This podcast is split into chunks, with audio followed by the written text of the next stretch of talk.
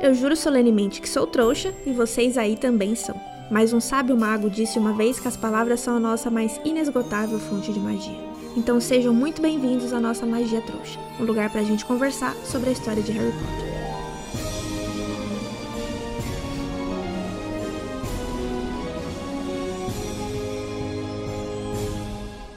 Eu me chamo Ana Carolina e tô aqui com a Gabix, que, como vocês já sabem, se vocês ouviram o episódio de apresentação aqui do Magia Trouxa, é a minha amiga muito querida e sócia nessa brincadeira. Olá, sejam bem-vindos e hoje nós vamos falar do primeiro capítulo dessa jornada e primeiro capítulo do livro Harry Potter e a Pedra Filosofal, O Menino que Sobreviveu. Exatamente. Então, se você não leu o capítulo e deseja ler antes de ouvir esse podcast, pode pausar aí e voltar em outro momento, mas por favor volte, porque a gente promete que o papo vai ser bem legal. Mas se você não faz questão de ler, se você já conhece a história, se viu os filmes, enfim, pode acompanhar aqui com a gente também, que o debate vai ser legal de qualquer forma. E de qualquer forma, a gente vai fazer um resuminho também, para quem não conhece a história, para quem caiu aqui de paraquedas e passou os últimos 20 anos embaixo de uma pedra e não sabe quem é Harry Potter.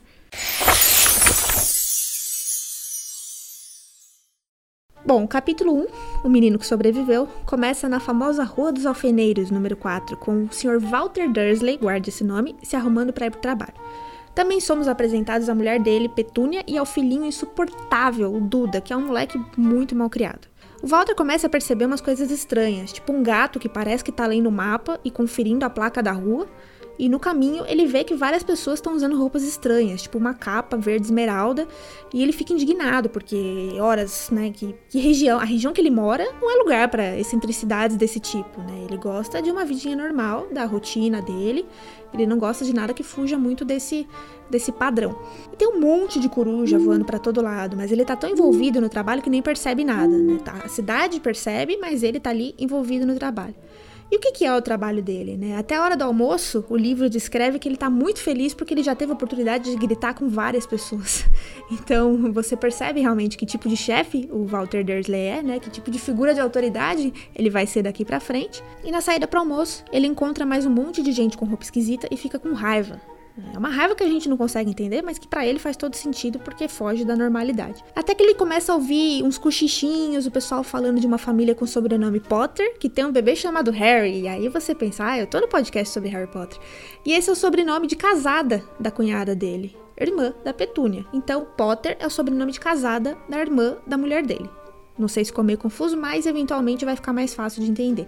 Ele chega a esbarrar num velhinho na rua e esse velhinho diz para ele que não tem problema, que ele não precisa pedir desculpa nem nada, porque você sabe quem finalmente foi derrotado e até trouxas como Walter, trouxas como nós duas Gabix, precisamos comemorar.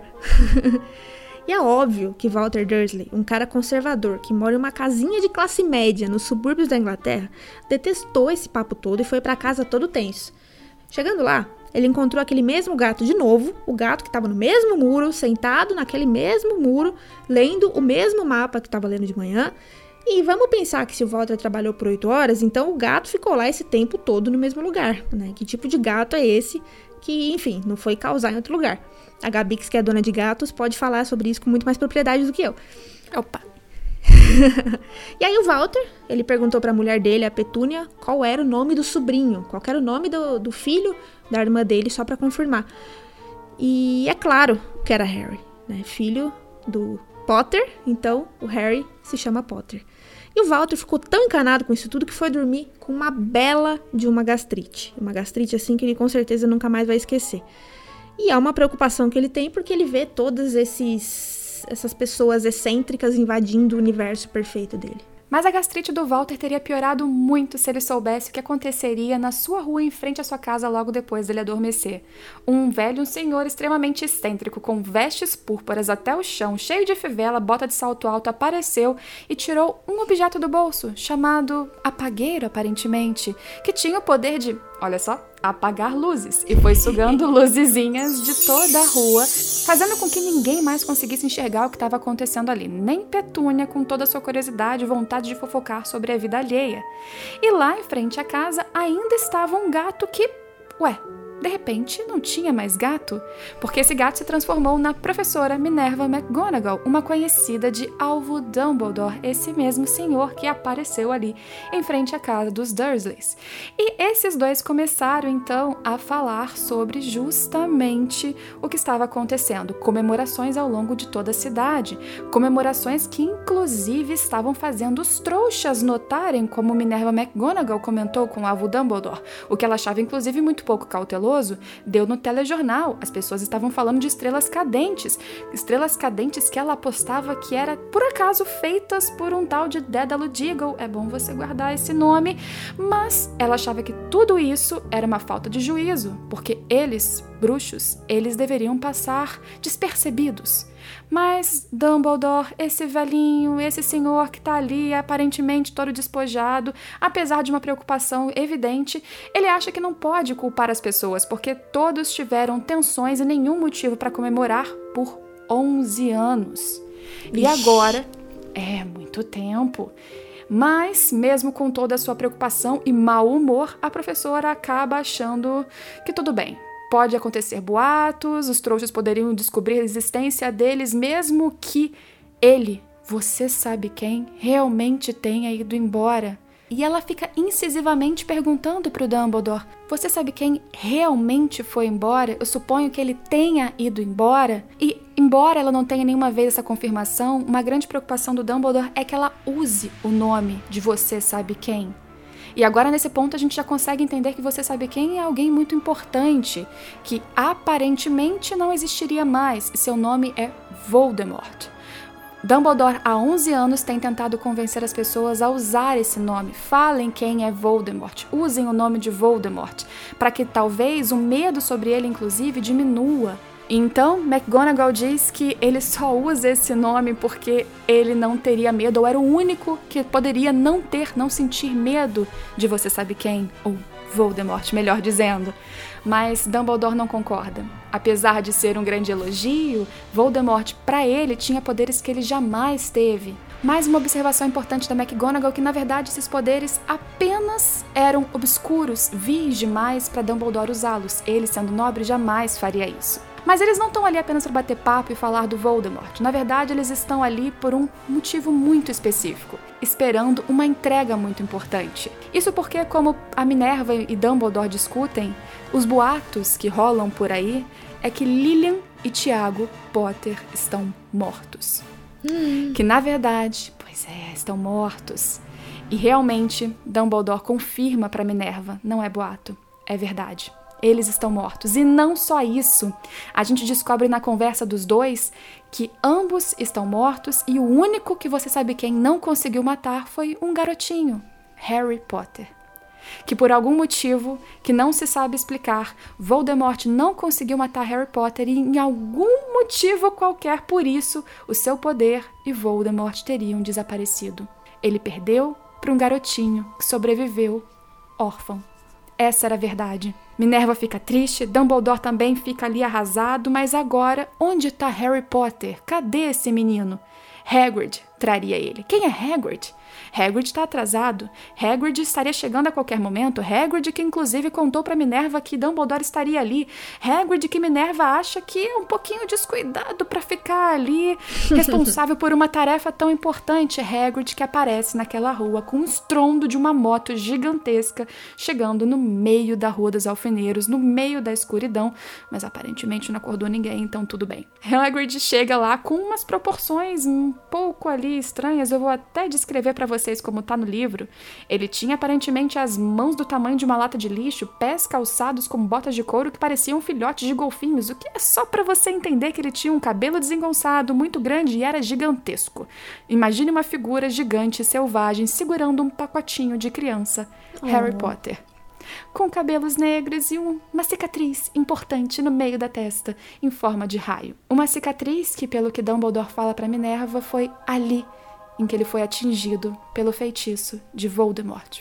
Segundo Dumbledore, o menino ficaria pro terror de Minerva McGonagall ali na casa dos seus tios, a sua única família que restou, a casa dos Dursleys, que tinham pavor dos Potter.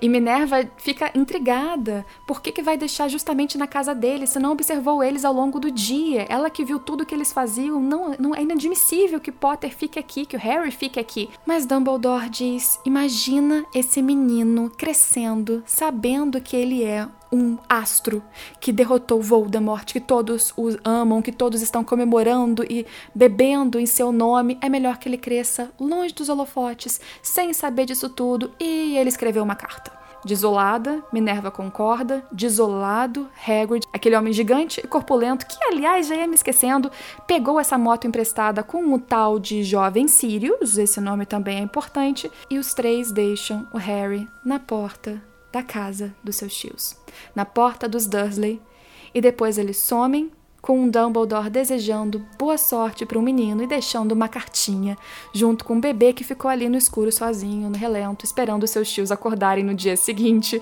com um grito desesperados. E agora vivendo naquela casa para muitas coisas que a gente vai acompanhar daqui para frente. Harry Potter, o menino que sobreviveu. Bom, essa é a história do primeiro capítulo de A Pedra Filosofal, O Menino que Sobreviveu. E já que a Gabi citou a anatomia do Hagrid, eu reforço esse comentário porque é um absurdo.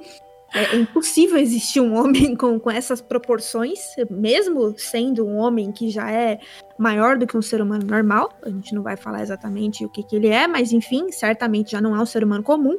Mas ainda assim é uma proporção que não faz sentido, né? Um não faz nenhum.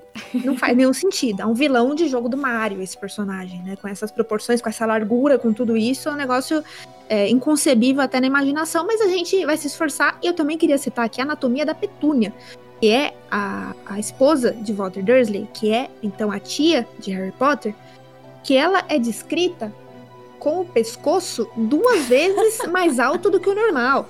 Eu quero saber como é que funciona esse pescoço, entendeu? Porque é, é um negócio que não é concebível também para um ser humano saudável, sabe? Creio eu, com um pescoço duas vezes mais alto do que o normal. Então a senhora é uma girafa, mas enfim, talvez seja também fruto da resultado de todas as vezes em que ela passou esticando o pescoço para fofocar, para descobrir o que estava acontecendo na casa da vizinha. Então a gente aí faz esse é, dá essa poética. aliviada também. Exato, exato. Duas vezes mais comprido do que o normal, talvez não seja o caso, talvez seja só um pouco mais comprido, enfim. Eu acho que essa visão, engraçado, relendo, parece muito a visão que o Harry teria dos Shields. Uma visão do Harry criança que, por exemplo, já não gosta dos tios, e aí quando você vai falar das características físicas que você não gosta, você exagera, sabe? Sim. Então ela tem pescoço duas vezes, ou no caso do Hagrid, por exemplo, uma criança olhando, nossa, ele é gigantesco, ele parece nossa, ter... os pés têm tamanho, de... as mãos têm tamanho de latas de lixo. Exatamente, porque quando você vai numa casa que você achava que era gigantesca com três anos, quando você volta é um cubículo. Então eu fico Exato. imaginando esse tipo de coisa. Que é porque realmente estudo de proporção não teve aqui de personagem, a gente faz uns alívios, a gente faz umas concessões só para entender que Petúnia tinha um pescoço maior e gostava de olhar os vizinhos e isso ajudava. E o Hagrid é um personagem aí que já surgiu e entendemos que ele é gigantesco, ele é muito grande. E é isso.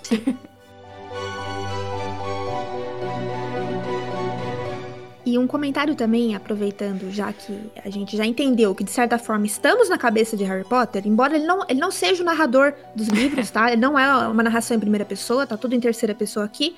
Então, em momento algum, diz eu, eu, eu, eu, eu, não tem nada disso. Mas a gente tá na cabeça de Harry Potter, né? Então isso já é legal de constatar. E um detalhe que eu notei um detalhe meio nerd, tá? Um detalhe de, de, quem trabalha com texto, tá? De quem é jornalista, de quem vive escrevendo e tudo mais. Então aqui né? Eu tô um pouco é, sugestionada a prestar atenção nesse tipo de coisa, principalmente agora, relendo depois de mais velha, de formada e tudo. Mas no comecinho, na primeira, segunda, terceira página, não sei, é, a J.K. Rowling, que é a autora de Harry Potter, escreve da seguinte maneira: Quando o senhor e a senhora Dursley acordaram na terça-feira monótona e cinzenta em que a nossa história começa, reticências. É, isso é algo que eu posso estar muito enganada, mas eu não lembro de existir em qualquer outra passagem de Harry Potter. É um momento em que você tem ali um narrador que é quase um contador de história, sabe? A gente não tem em nenhum outro momento dos livros essa perspectiva de que é, tem alguém contando essa história como um conto de fadas, e aí no final tem alguém que diz que ah. É, e tudo ficou bem. Exato. Ah, todos viveram felizes para sempre. Essa, essa, essa narrativa não existe, sabe? Então a impressão que eu tenho é que ela pretendia fazer uma coisa ali mais voltada para o público infantil no comecinho, que ela começa Pode com, ser. ah, é a nossa história, não sei o que, é o nosso conto de fadas, e depois ela vai mudando, porque eu posso estar enganada, repito, mas eu não lembro disso aparecer, desse tipo de, de, de, narrativa aparecer novamente nos livros, e nenhum dos sete livros. Então, achei curioso, porque tá logo no comecinho e depois simplesmente não aparece mais. E eu, eu conferi também a edição em inglês e está lá. Então não é só uma, uma invenção da tradução. Que, por sinal, eu gosto muito da tradução brasileira de Harry Potter. Então nada a reclamar. E é algo que a própria J.K. Rowling colocou lá. Eu acho que, bem, em relação a isso, tecnicamente eu não me lembro. Vai ser algo que eu vou ter que observar. Vai ser algo que eu vou ter que observar de novo. Mas com certeza a linguagem e a história em si, tudo, a trama, os personagens, a coisa vai ficando mais densa, muito mais do que estava aqui no começo. É, pelo que eu me lembro da experiência com a leitura dos outros livros, inclusive, se você pegar esse começo de Harry Potter, talvez por isso tenha sido muito fácil para nós duas, que como a gente contou na abertura do, do podcast, começamos novos, você muito mais, inclusive, a leitura é simples, não tem Sim. muita palavra rebuscada, os a, a, formação das frases, né, como é o nome disso? Gente, a estrutura das frases é muito Sim. simples, então não é nada muito elaborado, rebuscado, e talvez essa forma de descrever os personagens muito caricata, que como eu disse, parece muito história de criança, sabe? Como uma criança observa de uma forma que a criança analisaria, talvez realmente mostre que essa sua observação técnica também faz sentido, porque era uma história talvez feita para crianças e com o tempo a criança foi crescendo dela junto cresceu. com o Harry. É, é, exatamente. Exatamente. É, ela tinha. A impressão que eu tenho é que, ela, que nós duas tivemos, né, com essas duas observações diferentes, é de que ela tinha essa intenção mais lúdica, né, com esses livros. E, e, Harry Potter é curioso. Se você for observar ao longo dos sete livros, ele é uma série realmente quase educativa. É. Não no jeito professoral, ele em momento algum vai vai te ensinar alguma coisa ali. Isso é Desventuras em Série. Desventuras em Série tem ali no meio é, significados de palavras. Aliás, recomendo muito esses 13 Adoro. livros também. Muito bons mas não tem esse tom professoral, mas Harry Potter é muito educativo no sentido de que você vai crescendo e desenvolvendo a sua leitura junto. Então, nesse comecinho, embora eh, talvez você mais, mais velho aí tenha lido o primeiro capítulo e tenha estranhado um pouquinho, tenha sentido que, ah, talvez eu tô um pouco velho demais para isso, uhum. calma, porque ele vai acompanhando, ele vai crescendo, a narrativa vai se desenvolvendo e fica legal. Vai, vai ser, é, é muito legal. A gente promete. Ah, e essa é a apresentação só também, né? E já falando de apresentação, a gente teve alguns personagens que surgiram aqui, vários que vão aparecer muitas vezes, que são importantes. E eu queria perguntar de um específico, porque ele teve um bom destaque aí. O que, que você sentiu hoje, Ana, relendo a primeira aparição de Dumbledore, Alvo Dumbledore, esse velho excêntrico que surge na Rua dos Outros apagando luzes e, e, oferecendo sorvete e falando: morreu mesmo? Quer um sorvete agora? Vamos comemorar depois. Então, o que, que você sentiu disso tudo? Cara, é... me baseando também em frases e palavras que eu não lembrava, em, em, detalhes específicos que eu não sei se eu não lembrava ou que eu nunca tinha percebido, mas eu senti o Dumbledore muito mais descontraído do que eu lembrava na minha. Claro, ele sempre sempre tive a imagem de um, velhinho bondoso, da coisa até meio hippie e tudo mais, mas aqui eu senti ele hippie demais dessa vez, porque uma ah. coisa que eu não ah. tinha reparado, ele senta no muro do lado da Minerva, tipo, ele dá um pulinho e senta. Ele tá com botas de salto alto, entendeu? Ele tá com abafadores de ouvido, alguma coisa que você descreveu antes. Ele, ele fala que ele foi elogiado pela Madame Pomfrey, que é o nome que ele diz, né? Que a gente ainda vai conhecer no livro, pelos seus novos abafadores de ouvido, assim. Ele ficou ele corou, né? Corou quando a Minerva elogiou ele também, porque ele jamais, ele é nobre demais para utilizar poderes que o Voldemort usa, e corou quando elogiaram os seus abafadores. Então ele, ele é um velhinho muito, assim, ele expressa muitos sentimentos à flor da pele, talvez, assim. Sim, e eu senti realmente esse lado hippie, brega, talvez descontraído até demais, mais do que eu sentia quando eu lia, quando eu li nas outras vezes, né? Inclusive, eu, eu digo descontraído até demais porque aqui a gente tem um detalhe importante para mencionar, que tipo de gente larga um bebê de um ano de idade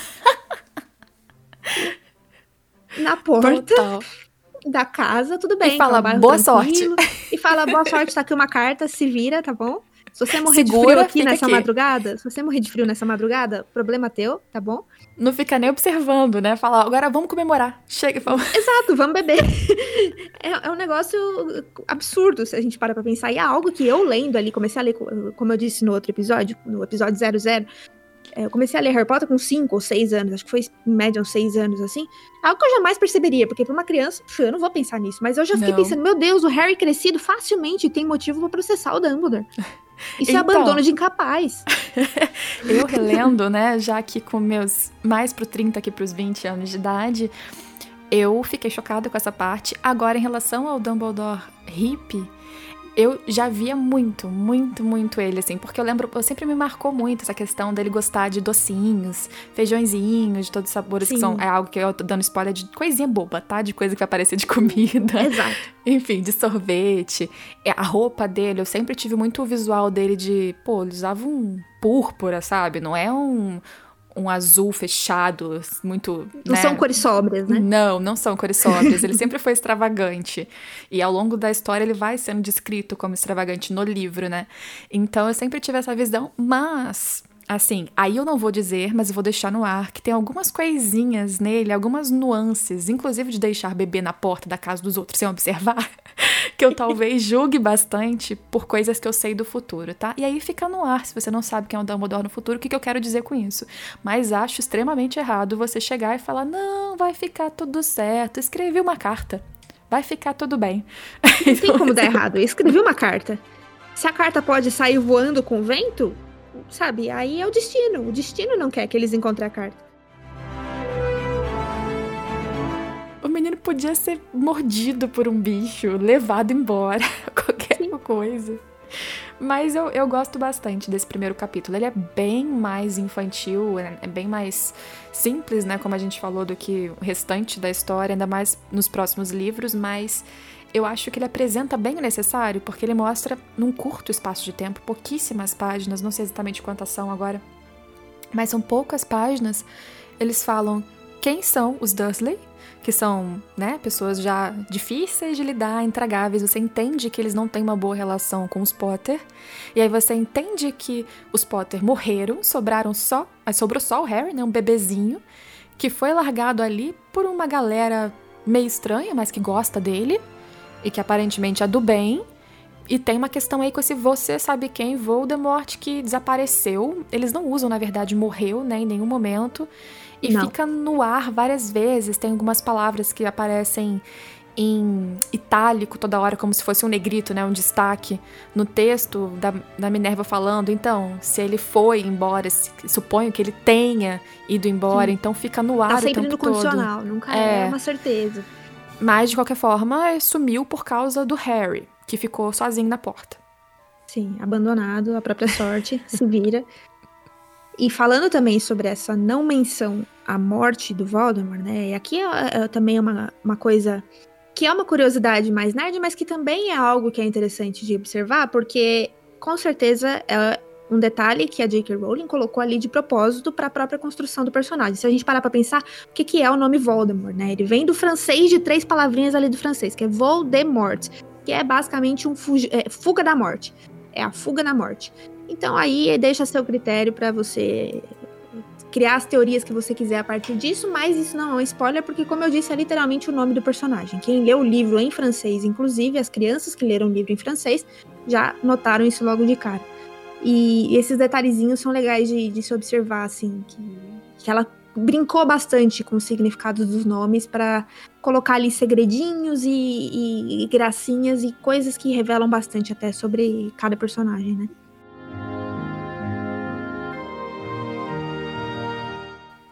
Vão ter várias palavras assim, mesmo nesse livro, mais de uma, inclusive. No próximo, ao longo de Harry Potter, tem muito anagrama, né? Muita coisa para a gente talvez tentar destrinchar e descobrir antes para saber um spoiler na frente ou saber alguma coisa mais de um personagem. Agora a pergunta que não quer calar: você falava Dumbledore?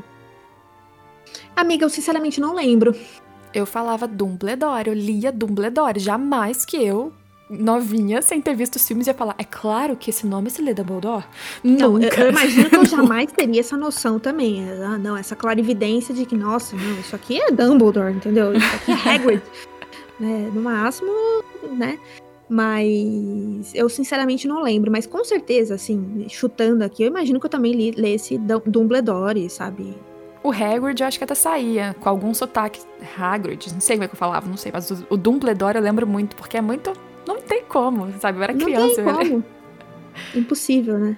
É. E falando também, engraçado você ter usado essas duas. É, a, a, palavra Hagrid e sotaque na mesma, na mesma frase, né? Porque é, outra curiosidade também na tradução brasileira isso não aparece tanto. Talvez seja o meu grande, meu grande, minha grande questão com a tradução brasileira, que é o fato de que o Hagrid não fala tudo errado e não tem sotaque na versão brasileira. E se você, qualquer um que, enfim, puder observar os livros em inglês, não sei em outros idiomas se isso se manteve também, mas nos livros em inglês ele tem um sotaque fortíssimo, ele fala errado, como alguém que não completou a educação, você percebe isso ali, que ele não é um, um sujeito muito letrado, isso já se percebe logo de cara.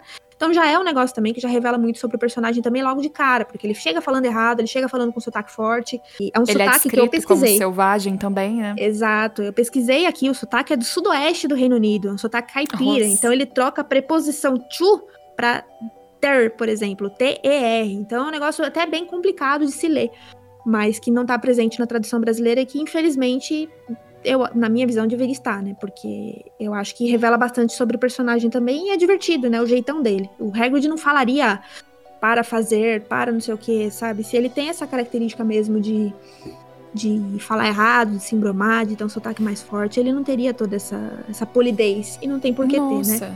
Faria muito. Eu não li em inglês, então isso faria muito sentido. Porque realmente Exato. ele chega na frase e fala: Não, eu consegui tirá-lo inteiro. Exato, então, assim, ele não tem, é... ele não devia ter essa polidez.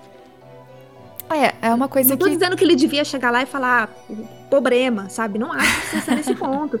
Mas, eh, poxa, só faltou colocar uma mesóclise ali, sabe? para falar que, ah, tirá-lo ei, alguma coisa assim, sabe? Não precisava ser tão polido, não precisava ser tão formal, tão norma culta. É o Hagrid, sabe? Ele podia ter falado mais normalmente não tem nenhum problema nisso.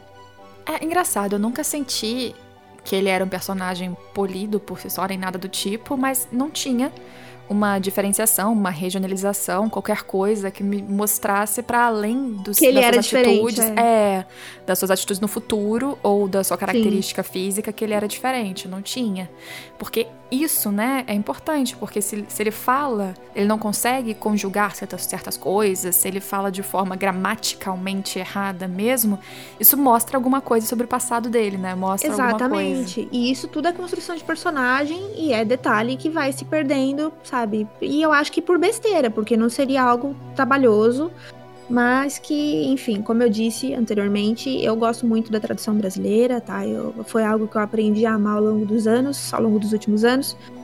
E, inclusive, com todo respeito à saudosa tradutora de Harry Potter, a Lia Wyler, que faleceu em 2018 e que fez um trabalho grandioso por traduzir isso tudo, todo esse universo, para que crianças como nós duas e como todas as outras milhões, Brasil afora, pudessem entender. Então, nenhuma crítica nesse sentido.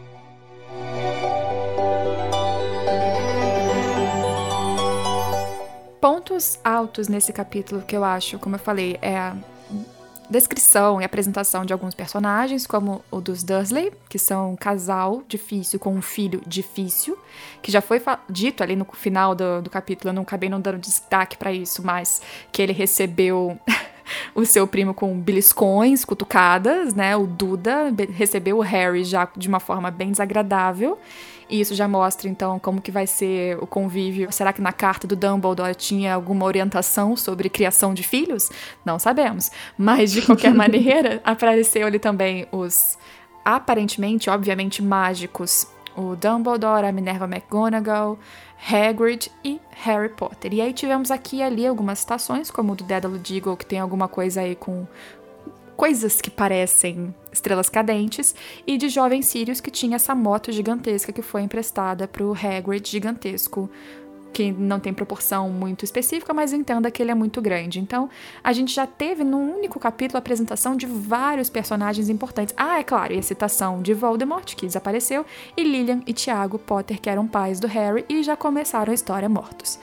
Sim. Então, eu acho que só aí você entendeu que esse garoto não teve um, uma situação muito feliz na sua vida, já bebê.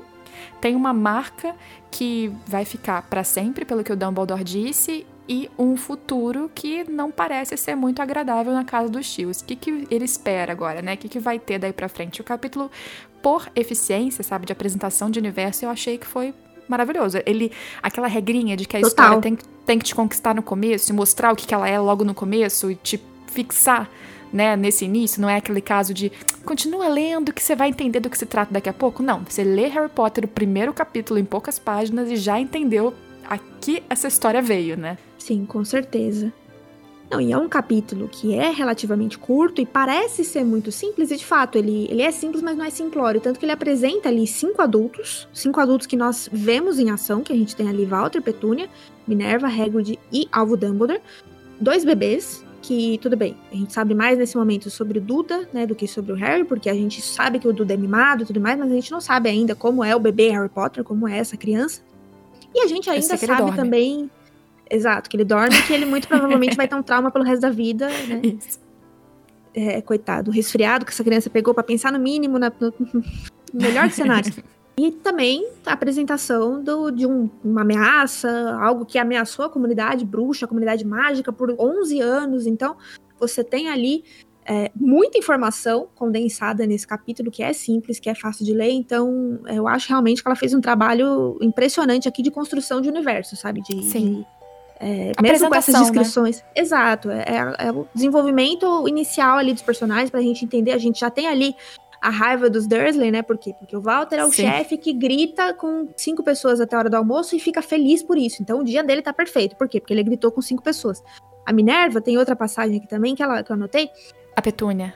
Que ela fala que a, o, o narrador, né, o narrador onisciente fala que ela teve um dia normal e agradável. Para começar, a vizinha teve problemas com a filha. Então, logo de cara, fica claro que para ela, ter uma boa fofoca e a chance de julgar os outros é a definição de um dia excelente. Então aí a gente já sabe um pouco também sobre a Petúnia, né? E o Duda, claro que é essa criança mimada e muito difícil de lidar, e o fato também de que nenhum dos dois está completamente, é, tá de forma alguma aberto a lidar com qualquer coisa que seja diferente da vida normalzinha deles, né? Então, a, a repulsa que, o, que, que ela sente ao falar da irmã, né? a preocupação que o Walter sente com, com as coisas saindo do normal, a raiva que ele sente com as coisas saindo do, do, do padrão no dia dele, né? E, e, eu lembro que quando eu era mais nova, eu li, eu li o livro várias vezes, né? E quando, é, quando o livro descreve que ele sentiu um aperto horrível no coração, quando a Petúnia confirmou que o filho dos Potter se chamava Harry.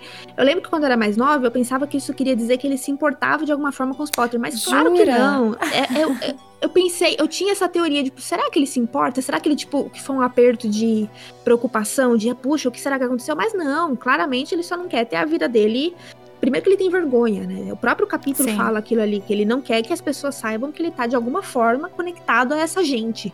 Né? Então, eu com certeza estava completamente errada na minha. na minha... Ingenuidade, certo? Tinha um coração é, bom. De, de esperar o melhor das pessoas, mas não dá para esperar o melhor dessa gente. Será que dá? A gente vai descobrir. É, e fora isso, a gente já entendeu também que esse universo de bruxos, pessoas mágicas, extraordinárias e trouxas é dividido. Tanto Exato. que as coisas, comemorações e poderes e corujas voando, tudo isso deixou os trouxas intrigados. Saiu no jornal, acharam que Exato. era um fenômeno diferenciado. E a Minerva Não é algo que eles entendem. É... E a Minerva fica preocupada, fala: olha só, o pessoal tá comemorando tanto, e agora que o Voldemort desapareceu, todo mundo vai saber. Vão descobrir que os bruxos existem, porque não tá mais ninguém se controlando. Daí que o Dumbledore fala: não, calma, 11 anos de trevas, 11 anos de coisas ruins, deixa o povo comemorar, mas a gente já entende que são sociedades aí divididas, que não podem abertamente, né, ser unidas, enfim, não pode se dizer que eles existem, né? Então, já sabemos muito sobre como funciona esse mundo. Existem o grupo dos trouxas, que somos nós, que são aqueles que não são bruxas, e existem Presente. os bruxos, é, exato. existem os bruxos que estão ali separadinhos e tal. E aí fica essa apreensão Porque agora a gente só foi, como diz, como a Ana falou, fomos só apresentados rapidamente ao jovenzinho Harry, mas o livro é sobre ele, então a partir de agora ah, a gente vai então começar. É importante. a gente vai começar a acompanhar provavelmente ele, a sua visão, e aí que a coisa vai andar. Por isso que esse primeiro capítulo realmente é só para situar a gente do de onde veio Harry, por que, que ele tá ali, por que, que ele vai passar pelo que ele vai passar, e fica essa parte muito importante que o Dumbledore quis manter, que se fala inclusive ali no, no finalzinho, na conclusão dele, é que o garoto, dentro do cobertorzinho, largado ao relento, agarra a cartinha sem saber que ele era especial, sem saber que ele era famoso, sem saber que tava todo mundo ali levando, levantando um monte de copo, comemorando, ficando loucão, comemorando em nome dele. Então Sim. ele vai crescer aparentemente longe desses holofotes, longe disso tudo e o que, que vai afetar ele, o que, que tinha naquela carta, o que, que ele vai saber disso tudo, né? O quanto ele vai saber disso tudo.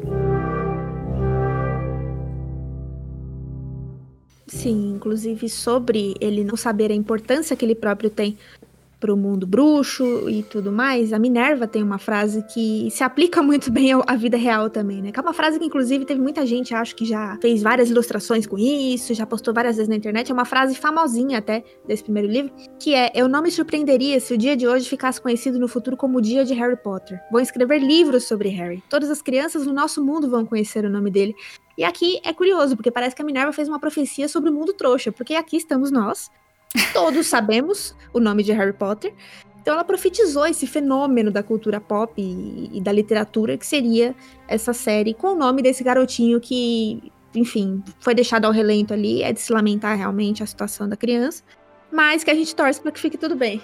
Sim, antes da gente de qualquer forma concluir, esperar algumas coisas sobre o futuro, eu queria só comentar que quando eu era jovem, criancinha, vou dizer assim, ou durante muito tempo, talvez até ontem, mentira, mas eu tinha muita expectativa que eu tinha um sei lá, um pensamento na minha cabeça de que, na verdade, isso tudo aconteceu, eu não sabia quanto tempo, e que a gente estava realmente lendo a história do Harry Potter.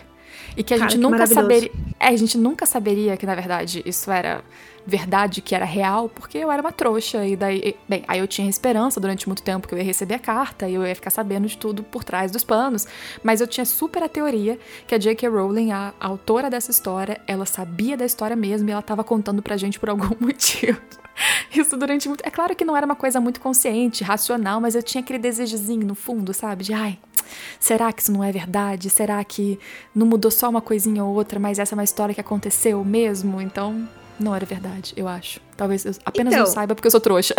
Exatamente, era o que eu ia falar. Essa teoria ainda pode valer. A gente simplesmente não foi informada porque não nos cabe saber sobre isso. Eles podem. Esperei tanto uma carta, mas não chegou. Eu vou até olhar pra minha rua aqui agora para ver se eu vejo um, um velho barbudo de salto alto. Né, um gato que na verdade é uma mulher e, e um gigante, né? Um cara com, com proporções inumanas, né? Pra ver se eu, se eu encontro essa galera. Porque eu quero, por favor, me levem com vocês. Eu quero ir nessa moto voadora, mas não quero não, porque eu tenho medo de altura, pensando melhor. Quando acabar a, a luz na sua rua, Pode ser que seja alguém chegando. O apagueiro, exatamente. não é aí preocupação, não preciso ligar para ninguém. Pode ser, fica essa teoria aí ainda. E uma coisa que eu queria observar, antes que eu esqueça, é a cicatriz que o Dumbledore tem no joelho no joelho esquerdo. Que ele fala: ah, cicatrizes podem ser muito úteis. Tem uma acima do joelho esquerdo que é o mapa perfeito do metrô de Londres. Eu queria agora que você, ouvinte do Magia Trouxa, abrisse o seu Google aí, ou o buscador que você preferir, e pesquise, por favor, uma imagem do mapa do metrô de Londres. Como seria essa cicatriz, que é um mapa perfeito do metrô de Londres? Como? Quantas linhas tem essa cicatriz? Porque o metrô de Londres é um negócio absurdo. Que tipo de cicatriz ele tem no joelho? Como ele conseguiu essa cicatriz? Eu tenho muitas perguntas sobre a cicatriz eu lembro, no joelho. Eu lembro muito de eu tentar imaginar isso e eu não consegui. Eu não tinha a mínima ideia de como seria o metrô de Londres, mas eu lembro que essa informação foi muito estranha na minha cabeça. Tem uma parada muito legal também que a gente não comentou, que eu não comentei durante o resumo, que o Dumbledore é tão excêntrico e tem coisas tão assim diferenciadas, para além, por exemplo, da Minerva, que era uma senhora com um coque alto, um óculos ali quadrado, muito aparentemente muito séria, que gosta das coisas corretas e se preocupa. Ele tinha um relógio com 12 ponteiros que não tinham números, mas que na verdade tinham planetas, assim, e ele entendia aquilo. Então ele parece ter toda uma linguagem dele e ele tem algum gosto por coisas de trouxas, por de alguma forma, não tem pelo menos nenhuma repulsa, porque gosto dos seus docinhos, né? Sorvete de limão, inclusive, que é excelente. delícia. Eu aceitaria tranquilo se ele me oferecesse. Facilmente. Mas assim, é, é legal você fazer essas minúcias no capítulo. Se você não leu ainda, tá acompanhando só pela gente e quiser dar uma olhada, vai lendo, porque é cada nome, cada descrição de roupa, de como olha, de como engole em seco, sabe? Como eu falei, é uma narrativa simples, é uma escrita muito simples, mas isso não significa que ela seja vazia. Tem muita. Ela não é pobre, tem muita coisa legal. E outra coisa que eu queria observar, como é que o Hagrid, com aquelas proporções, coube a moto bem emprestada pelo jovem Sirius. Opa. Jovem Sirius é grande também, será? Será? Só mais um detalhe aqui, eu sei que a gente precisa encerrar, porque senão vai ficar aqui um podcast muito longo, e a gente achou que esse primeiro episódio, ah, não, vai ser rápido. É curto, vai ser rápido, aí estamos aqui discutindo, né, tamanho de moto e tudo. é... Dei um desconto, gente, é emoção. É emoção, empolgação, entendeu?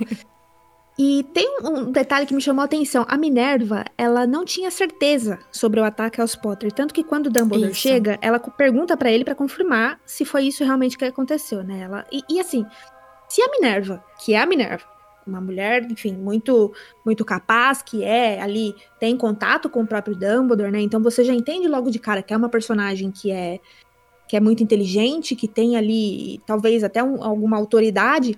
Se ela não tinha certeza, muito provavelmente, até então a maioria da população bruxa também só sabia dos boatos. E mesmo assim, todo mundo saiu comemorando. Então me pergunto como é que essa galera confiou que, ah, não, Voldemort foi embora, acabou a ameaça tudo mais, vamos comemorar, vamos soltar fogos, vamos, Amiga, lá, soltar escadas cadentes. É o Zap? É o Zap. As fake news da época. Exato. Circulou por aí uma corrente de que o Voldemort foi embora, vamos todo mundo isso. beber, e é isso. Isso. É, eu fiquei com isso na cabeça, porque se a Minerva não tinha certeza, se ela teve que confirmar com o Dumbledore, se só o Dumbledore tinha esse tipo de informação, então como é que todo mundo de repente já tava comemorando e, e sendo imprudente, sabe? Ah, eu acho que é sintoma da sociedade mesmo. Você pensa, eu tô zoando com o Zap, mas tô zoando meio sério. Não que lá tinha Zap, mas porque as pessoas, elas gostam, ainda mais quando é uma notícia que aparentemente é boa, algo bom, as pessoas vão ficar felizes e aí vão contar uma para outra. E é legal você acreditar numa novidade, embora com certeza muitos não tenham informação precisa. Isso é uma coisa que você falou e me chamou a atenção, que o capítulo então já mostra que no mínimo as coisas são recentes. Porque não deu tempo, não deu tempo, todo mundo tá comemorando, todo mundo tá muito assim naquela euforia imediata, mas o menino acabou de chegar ali Acabou de tirar o bebê é. dos destroços da casa, exatamente. É isso. O Hagrid fala que conseguiu pegar o bebê antes que os trouxas curiosos entrassem. Então, assim, o bebê acabou de chegar, as notícias estão chegando, a Minerva ainda não tinha certeza, ainda não sabe muito bem o que, que rolou com o Voldemort. Então, as coisas no mínimo são recentes, né? Então tá tudo muito ali no calor da emoção, da tristeza ao mesmo tempo, tá tudo muito fervendo. A gente foi apresentado no capítulo na hora, no ponto que aquilo aconteceu ou um pouquinho depois. Dá para perceber isso. Sim. Bom, então é isso para encerrar aqui a nossa discussão, que foi até longa demais, sobre o primeiro capítulo de Harry Potter e a Pedra Filosofal. Lembrando vocês que, na verdade, não é uma lembrança, porque não dissemos isso no episódio 00 de apresentação. Você pode seguir o Magia Trouxa no Twitter e no Instagram com magiatrouxacast, cast de C-A-S-T, Magia Trouxa Cast. Vai estar tá ali também no Spotify, na descriçãozinha, vai estar tá tudo certinho para vocês também poderem copiar direitinho do jeito que, se não tiverem entendido a minha descrição. Mas acompanhem lá a gente, que a gente vai tentar alimentar com conteúdos bem legais para para vocês seguirem também em outros formatos, beleza? E é isso, essa foi a nossa conversa. Resumo, comentários muito longos sobre o primeiro capítulo de Harry Potter e a Pedra Filosofal. No próximo cast a gente vai ter comentários do segundo capítulo, então, que se chama O Vidro que Sumiu. Um nome peculiar para um segundo capítulo. Então, Exato. no próximo cast, a gente descobre do que se trata isso. Lembrando que a gente tem um cast para cada capítulo. A ideia é que eles sejam um pouquinho mais curtos. Vamos ver como as coisas vão surgindo. Deixem feedback também nas nossas redes sociais, que a gente vai conversando, adaptando, falando de tudo. É, porque de repente, se todo mundo estiver amando muito, se tiver incrível e tal, a gente também não vai fazer um negócio curtíssimo e deixar vocês querendo mais. A gente vai se adaptar à demanda, né? Sejam legais com a gente, que a gente vê aí que, que a gente faz em troca. Então, enfim, compartilha com os amigos aí, o pessoal que gosta de Harry Potter, ou então aquele seu amigo que, que é chato e, e que fala que Harry Potter é coisa de criança, não sei o que, mostra que Harry Potter é da hora, que estamos aqui nós duas com um pouco mais do que 11 anos de idade, é, lendo e comentando e se divertindo, dando risada, e, e, é legal, a gente promete. Isso aí. Finite Encantatem.